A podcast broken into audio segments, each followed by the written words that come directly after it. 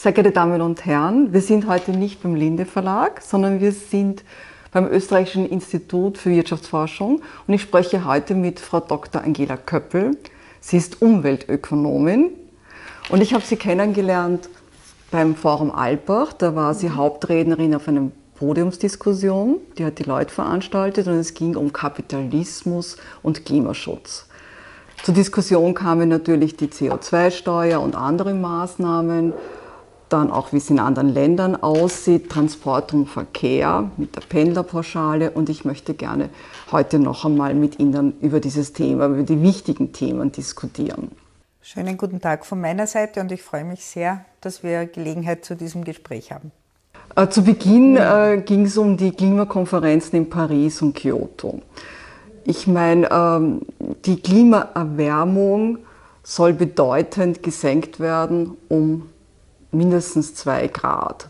Wenn ich an den heurigen Sommer denke, das war wieder ein Rekordsommer, der gerade zu Ende gegangen ist. Ist das überhaupt realistisch?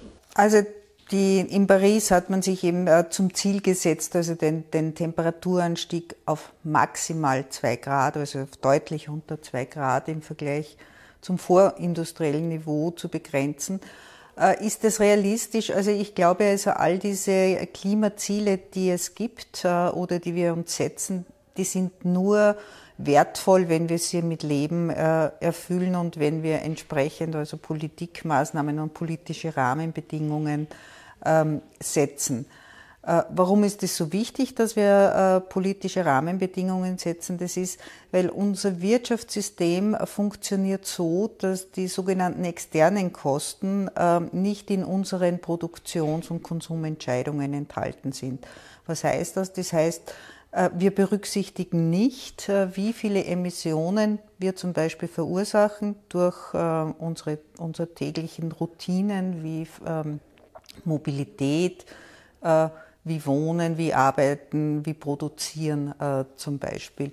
Äh, das geht also alles nicht in die privaten Konsum- und äh, Produktionsentscheidungen ein. Also hier ist unbedingt notwendig, dass die Politik entsprechende Rahmenbedingungen setzt. Und ähm, äh, wir sehen also jetzt, Sie haben also angesprochen, der letzte Sommer war sehr heiß. Wir haben also jetzt schon die Auswirkungen des Klimawandels und es gibt uns schon einen Hinweis darauf, dass wir sehr rasch Maßnahmen setzen, um die Emissionen zu reduzieren, weil also die laufenden Emissionen, also was wir immer noch laufend also an Emissionen produzieren, zur Treibhausgaskonzentration beiträgt und diese Treibhausgaskonzentration in der Atmosphäre äh, sich dann entsprechend mit, ähm, mit dem Klimawandel äh, niederschlägt. Und was man nicht vergessen darf, und ich glaube, das ist also auch ganz, ganz wichtig, wir reden also immer von diesen Temperaturzielen. Ähm, aber was wir auch schon, womit wir konfrontiert sind eigentlich, das ist die Zunahme extremer Wetterereignisse. Und das ist deswegen auch wichtig, weil damit ja auch ökonomische Kosten äh, verbunden sind, wenn es über Überschwemmungen gibt. Äh, Infrastruktur beschädigt wird äh, und ähnliches oder weil einfach die Lebensqualität beeinträchtigt wird. Ähm, das heißt also, das sind alles Hinweise darauf, dass es notwendig ist, hier ganz klare und ambitionierte ähm, politische Rahmenbedingungen zu setzen. Sie sprechen es an, die Politik. Äh, haben Sie den Eindruck, dass Maßnahmen gesetzt werden? Weil ich habe den Eindruck, dass ähm, Klimaschutz immer so ein langfristiges Thema ist und die Ziele daher immer wieder verschoben werden und eher kurzfristig andere Ziele bevorzugt werden?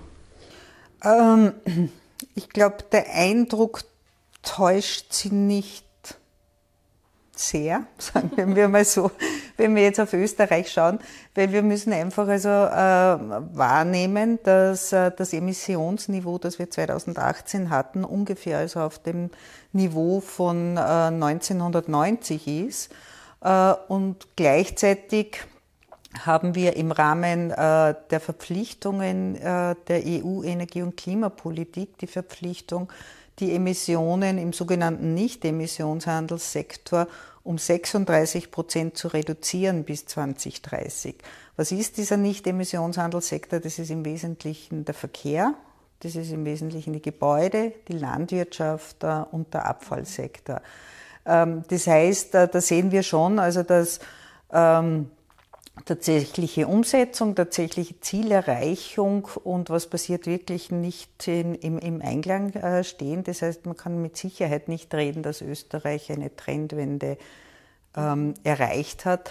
Und ein bisschen hängt das, glaube ich, schon, also auch damit, wie Sie es angesprochen haben, mit dieser Kurzfristigkeit der Politik damit zusammen, dass in der Realpolitik tatsächlich ähm, Klimaanliegen oder Klimaschutz zugunsten von kurzfristigen Wettbewerbsüberlegungen zum Beispiel in den Hintergrund gerückt wurde. Gut, die Chance lebt. Wir haben gerade einen Wahlkampf hinter uns, in dem gerade die CO2-Steuer zum Beispiel viel diskutiert wurde oder generell ein ökologisches Steuersystem. Daher meine Frage, wie stehen Sie zur CO2-Steuer und kann man überhaupt mit einem Steuerrecht äh, den Klimaschutz äh, entgegenwirken? Ähm, also wir vom WIFO und ich persönlich auch, wir äh, sprechen uns schon lange dafür aus, dass man eine CO2-Steuer einführt. Das ist also ein, ein sogenanntes ökonomisches äh, Lenkungsinstrument, äh, das, das sinnvoll ist. Äh, das heißt, was ist so ein Lenkungsinstrument? Ähm, ein Lenkungsinstrument soll das Verhalten der wirtschaftlichen Akteure verändern. Und äh, wenn ich mich äh, weniger umweltschädlich verhalte, dann heißt es auch, ich muss weniger Steuer bezahlen. Und wenn ich mehr Emissionen verursache, dann muss ich eben ähm, mehr Steuer bezahlen. Ähm, ich glaube, es ist wichtig, dass man dieses Instrument in der Klimapolitik nutzt, aber ich, äh, man muss gleichzeitig auch sagen, es muss gut eingepasst sein in einen, in einen breiteren Instrumentenmix. Äh, ich kann mich erinnern, beim Forum Alpbach haben Sie sehr plausibel den sogenannten Steuerumbau erklärt. Also, dass es nicht notwendig ist, neue Steuern einzuheben, sondern man kann umschichten. Mhm. Können Sie das bitte noch einmal unseren Zuhörern und Zuhörerinnen erläutern? Ähm, das ist also im, im äh, Ökonomen diskutieren also die Einführung der CO2-Steuer sehr, sehr häufig, also mit, in, im Rahmen einer sogenannten ökologischen Steuerreform. Und so eine ökologische Steuerreform bedeutet eben, dass ähm, die Einnahmen aus einer CO2-Steuer nicht einfach im Budget verschwinden, sondern ähm, dass ähm, es hier eine zielgerichtete Verwendung ähm, der Einnahmen gibt. Und im Wesentlichen werden äh, drei Möglichkeiten, wie diese Steuereinnahmen verwendet werden können, diskutiert. Und alle haben ihre Vor- und Nachteile. Äh, und diese drei Optionen, das sind also einmal eine Rückverteilung über einen sogenannten Ökobonus. Das bedeutet, dass jeder Haushalt oder jede Person ähm, einen bestimmten Pauschalbetrag äh, aus den Steuereinnahmen ähm, zurückerhält. Warum ist das so populär? Das ist deswegen in der Diskussion populär, weil man sagt, das kann dazu führen, dass äh, soziale Härten abgefedert werden. Das wäre also der Vorteil. Die Leute sehen auch direkt, was mit den Steuereinnahmen passiert. Aber der Nachteil ist, ähm, dass nicht so sicher ist, dass durch diesen Ökobonus auch wirklich Anreize geschaffen werden, dass die private oder öffentliche Infrastruktur klimatauglicher gestaltet wird, also dass Gebäude klimatauglicher werden, äh, dass es ein Angebot an, an, ein größeres Angebot an öffentlichem Verkehr gibt oder ähnliches. Die zweite Möglichkeit ist die Rückverteilung über eine Senkung der äh, Abgaben auf Arbeit. Das würde in Österreich durchaus Sinn machen, weil Österreich ähm, eine, auch im EU-Vergleich eine, eine hohe Belastung des Faktors Arbeit hat. Äh, und ähm, der Nachteil dieser Option ist, dass zwar schon auch klar ist, was passiert mit den Einnahmen, dass es aber nicht, nicht keinen so direkten Bezug zum Klimaschutz gibt und wie beim Ökobonus ist nicht glaubt, dadurch Anreize für Investitionen äh, erwachsen. Und die dritte Option wäre eben, dass man die Steuereinnahmen dafür verwendet, dass man ganz gezielt Klimaschutzinvestitionen tätigt im Gebäudebereich, im Verkehrsbereich. Und natürlich kann man auch eine, eine Kombination aus diesen drei Möglichkeiten schaffen. Aber Äh, aus ökonomischer Sicht oder aus, äh, aus, der, also aus den Ergebnissen der Forschungen, die wir haben, äh, ist es jedenfalls zielführend, wenn die Bevölkerung weiß, was, was mit dem Geld passiert, weil es die Akzeptanz für so eine Steuer ja, erhöht. Ja. Es ist mhm. sicher ein großes Kommunikationsmittel auch letztendlich. Richtig, ja. richtig. Mhm. richtig. Ähm, Sie haben angesprochen Forschung, Sie haben viele Studien geleitet zu diesen Themen wo soll man eigentlich beginnen? Bei den Unternehmern, bei den Produktionsprozessen. Mein Eindruck ist, dass letztendlich ähm, der Konsument oder der Bürger glaubt, dass er die Rechnung bezahlt. Ähm, also grundsätzlich, wenn ich eine CO2-Steuer einführe, wirkt sowohl auf Konsum als auch auf die Produktion. Äh, und es ist letztendlich eine politische Entscheidung, ob ich bestimmte Ausnahmen treffe. Zum Beispiel ist es so, dass äh, die äh, emissionsintensiven Unternehmen bereits über den äh, europäischen Emissionshandel reguliert werden. Und das hat dann auch in anderen Ländern dazu geführt, dass also diese energieintensiven Unternehmen ausgenommen sind von einer CO2-Steuer, etwa in Schweden, in Schweden oder in der Schweiz. Ähm, wer bezahlt in Wirklichkeit also die Steuer? Äh, das ist ähm, nicht so einfach zu, äh, zu beantworten, weil es letztendlich darauf ankommt, äh, welcher, in welchem Konkurrenzverhältnis also, oder in welchem Marktverhältnis Unternehmen ihre Produkte anbieten, also wenn Unternehmen auch von einer CO2-Steuer betroffen sind und ob sie diese Steuer im Preis weitergeben können ähm, an die Konsumenten. In dem Fall wird es dann der Konsument am Schluss wieder bezahlen äh, ob's, ob da nicht, sagen wir mal, dann äh, wir, ähm, es zu Wirkungen kommt, dass man sagt, na, dann suche ich mir ein, ein, eine Alternative oder was. Also das ist nicht so einfach zu beantworten, wie viel kann da an den Konsumenten weitergegeben werden oder wie viel nicht. Äh, Sie haben schon angesprochen, äh, es gibt Länder, die positive Beispiele sehen. Ich denke auch an Kanada, Schweden und sogar die Schweiz. Die Schweiz hat eine CO2-Steuer und sie hat in den letzten Jahren sehr betrieben den fossilfreien und ressourcenschonenden Gebäudebau. Könnte man hier nicht äh, Modelle eins zu eins auf Österreich übernehmen? Äh, also jedenfalls, was man für Österreich übernehmen kann, das ist, ähm, dass auch äh, einzelne Länder eine CO2-Steuer einführen können, ohne dass der Wohlstand oder die Lebensqualität der Bevölkerung oder die Wirtschaft zusammenbricht. Äh, das ist, glaube ich, einmal ein ganz äh, ein wichtiger Punkt. Äh, was kann man eins zu eins übernehmen? Ich glaube, es ist dann immer wichtig, dass man sich konkret anschaut, wie hat sich das entwickelt, was hat gut funktioniert, haben die Länder auch schon Anpassungen gemacht, warum haben sie die Anpassungen gemacht? Also, dass man einfach aus dem lernt.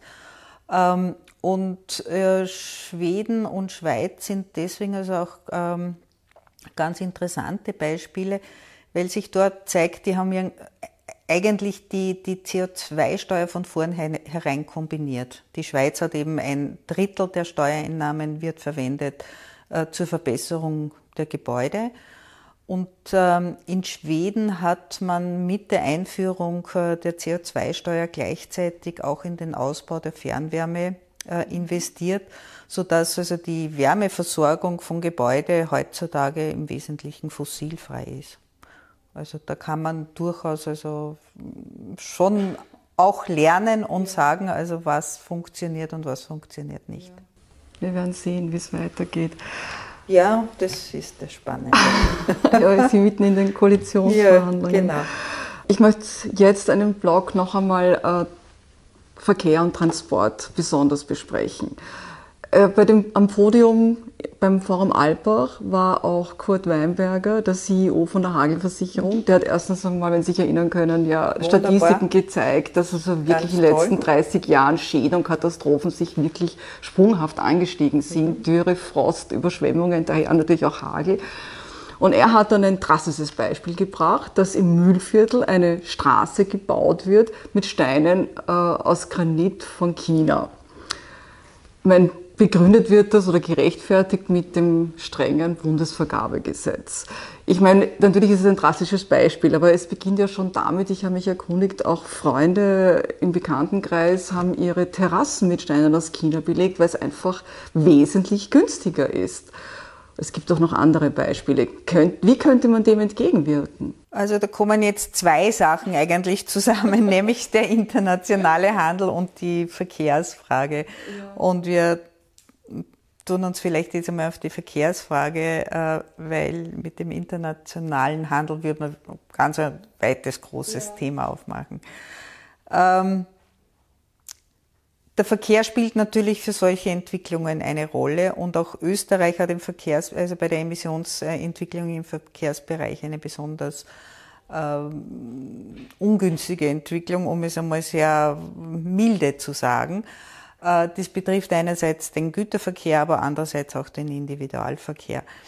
Wenn, Mobilit äh, wenn man Verkehr oder wie es wir auch nennen, Mobilität betrachtet, ist es immer ein bisschen schwierig, von einer Einzelmaßnahme, von einer idealen Einzelmaßnahme zu reden. Äh, da kann die CO2-Steuer jedenfalls helfen. Äh, aber da müssen andere Maßnahmen ineinander greifen, wie zum Beispiel äh, Raumplanung, um zu sagen, also wie kann ich die Mobilitätsbedürfnisse, also das Bedürfnis nach physischer Entfernung oder nach physischer Bewegung reduzieren, muss einiges ineinandergreifen. Und wenn man jetzt noch einmal auf den Güterhandel zurückkommt, dann ist es natürlich also einfach so, dass die Transportkosten, auch die internationalen Transportkosten im Vergleich zu den Umweltschäden, die daraus erwachsen, äh, zu niedrig sind. Das ist ähm, ein, oder wenn man zum Beispiel also nur an den, auch an den Flugverkehr denkt, also die Granitsteine werden also jetzt wahrscheinlich nicht mit dem Flugzeug, sondern wahrscheinlich mit dem äh, Schiff transportiert, aber wir haben noch immer die Situation, dass Kerosin, also der Treibstoff für Flugzeuge, ist, ist steuerfrei.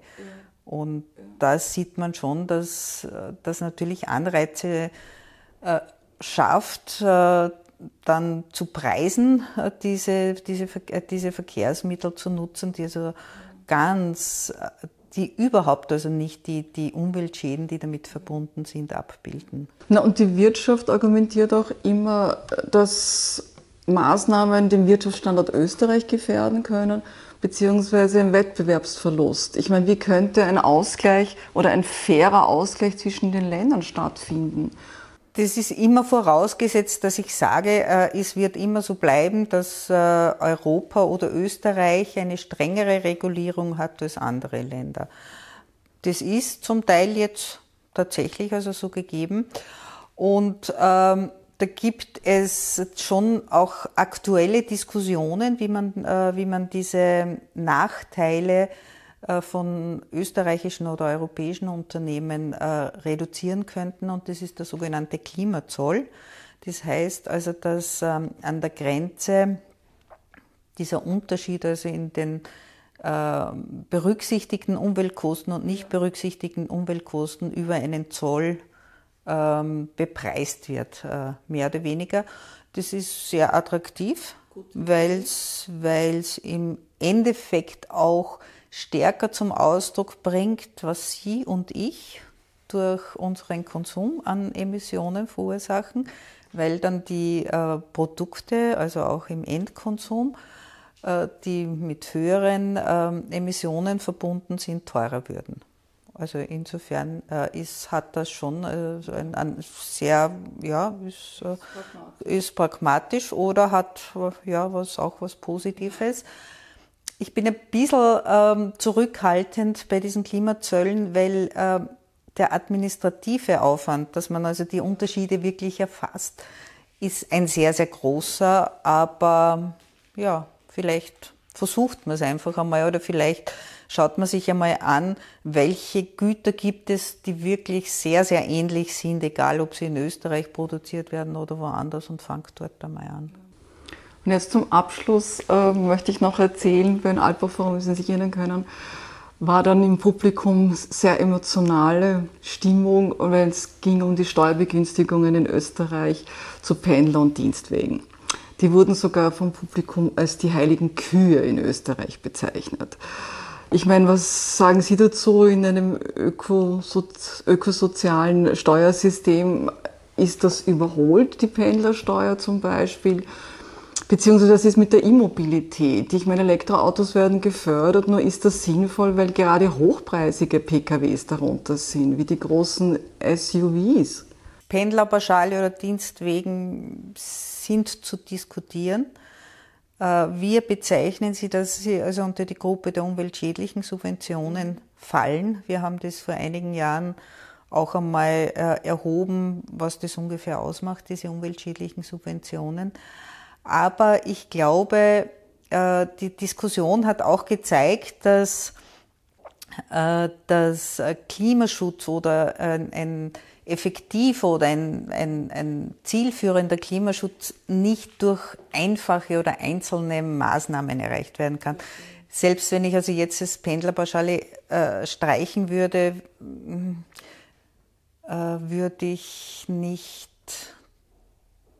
das Verkehrssystem umbauen. Ja? Also ich würde nicht das Mobilitätssystem dadurch umbauen. Die Leute hätten trotzdem noch äh, ihr Auto und würden trotzdem also mit ihrem Auto fahren. Ähm, aber äh, wir schlagen also auch schon lange vor, dass es sinnvoll wäre, dass man sich wirklich also überlegt, wie kann ich das Pendlerpauschale also auch äh, ökologisch machen. Also wie kann ich also wirklich ähm, äh, hier Anreize setzen. Aber ich glaube, es ist, diese Diskussion hat ihm wirklich sehr, sehr äh, stark ge äh, gezeigt, ähm, wenn ich nicht eine sagen wir mal, breitere und eine übergeordnetere äh, Vision oder Strategie habe, dann komme ich mit Einzelschritten nicht wirklich ja. weit. Mir fällt noch ein Einzelschritt ein. Beim Pendlerverkehr könnte man, Pendlerverkehr könnte man ja eindämmen mit Home- und Teleworking. Aber da hat ein Kollege äh, zu mir gemeint, das ist eine Maßnahme. Allerdings würden da die sozialen Kontakte zum Firmen oder die Firmenidentität oder mit, dass man sich mit der Firma identifiziert, äh, verloren gehen?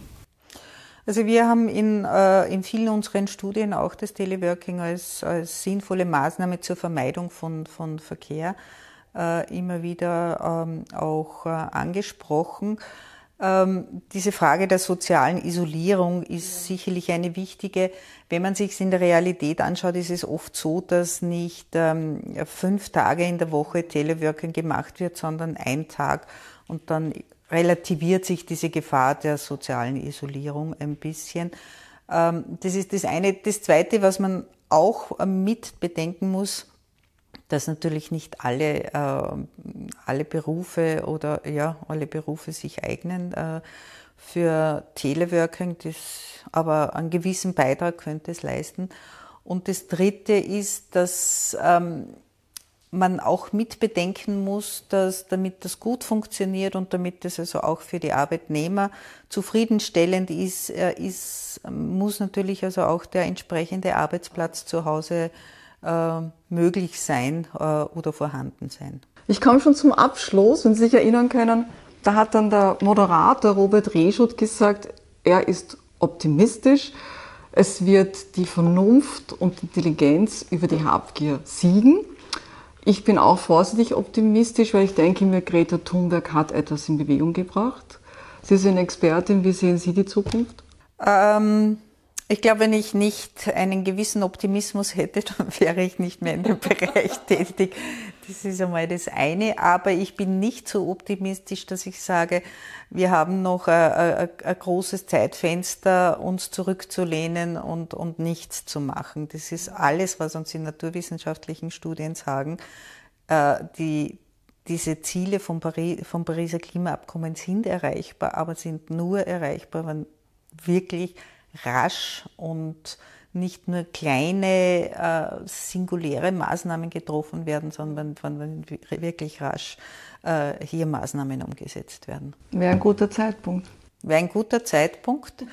Äh, jedenfalls, und ich denke mal, es ist, äh, man soll sich ja nicht da, davor fürchten, sondern es kann auch spannend werden und Richtig, ja. schafft neue Ideen, schafft neue Innovationen und das sollten wir angehen. Äh, zum Schluss noch kommen wir noch zu Ihren persönlichen Vorlieben. Und zwar, welches Ziel haben Sie noch für heuer? Ja, was einfach immer ähm, auf der Agenda ist, ist einen besseren Ausgleich zwischen Arbeit und Freizeit zu finden. Das äh, wird mich, nehme ich an, noch lange Zeit beschäftigen. genau. Welches Buch haben Sie zuletzt gelesen? Bella Ciao von äh, Raffaele Romagnolo. Da geht es also um das Schicksal von äh, zwei Frauen im, ähm, zur Zeit der Jahrhundertwende, die sehr unterschiedliche Lebenswege gehen und die sich dann wieder treffen. Was ist für Sie das größte Vergnügen? Ja, ich äh, habe es gern, wenn nicht, äh, wenn mein äh, Terminkalender nicht allzu voll ist, wenn es also irgendwie auch Zeitfenster. Zeitfenster gibt und wenn ich die einfach in, in gemütlichen Runden mit ja. Freunden und Familie Jetzt bin ich gespannt, wen würden Sie gerne persönlich kennenlernen? Naja, schon die Greta Thunberg. Also das wäre schon spannend, äh, nicht zuletzt also auch deswegen, weil sie von, von den einen so ganz abgelehnt wird und versucht wird, also irgendwie klein zu machen letztendlich und weil sie doch sehr, sehr viel bewirkt. Und was machen Sie nach der Arbeit? Ja, nach der Arbeit. Das äh, Wochenende steht vor der Tür. Ja, das Wochenende steht vor der Tür. Das Wochenende versuche versuch ich mal sicher, dass ich ähm, mir, dass ich nicht am Montag mit einer Verkühlung dann ins Büro gehe.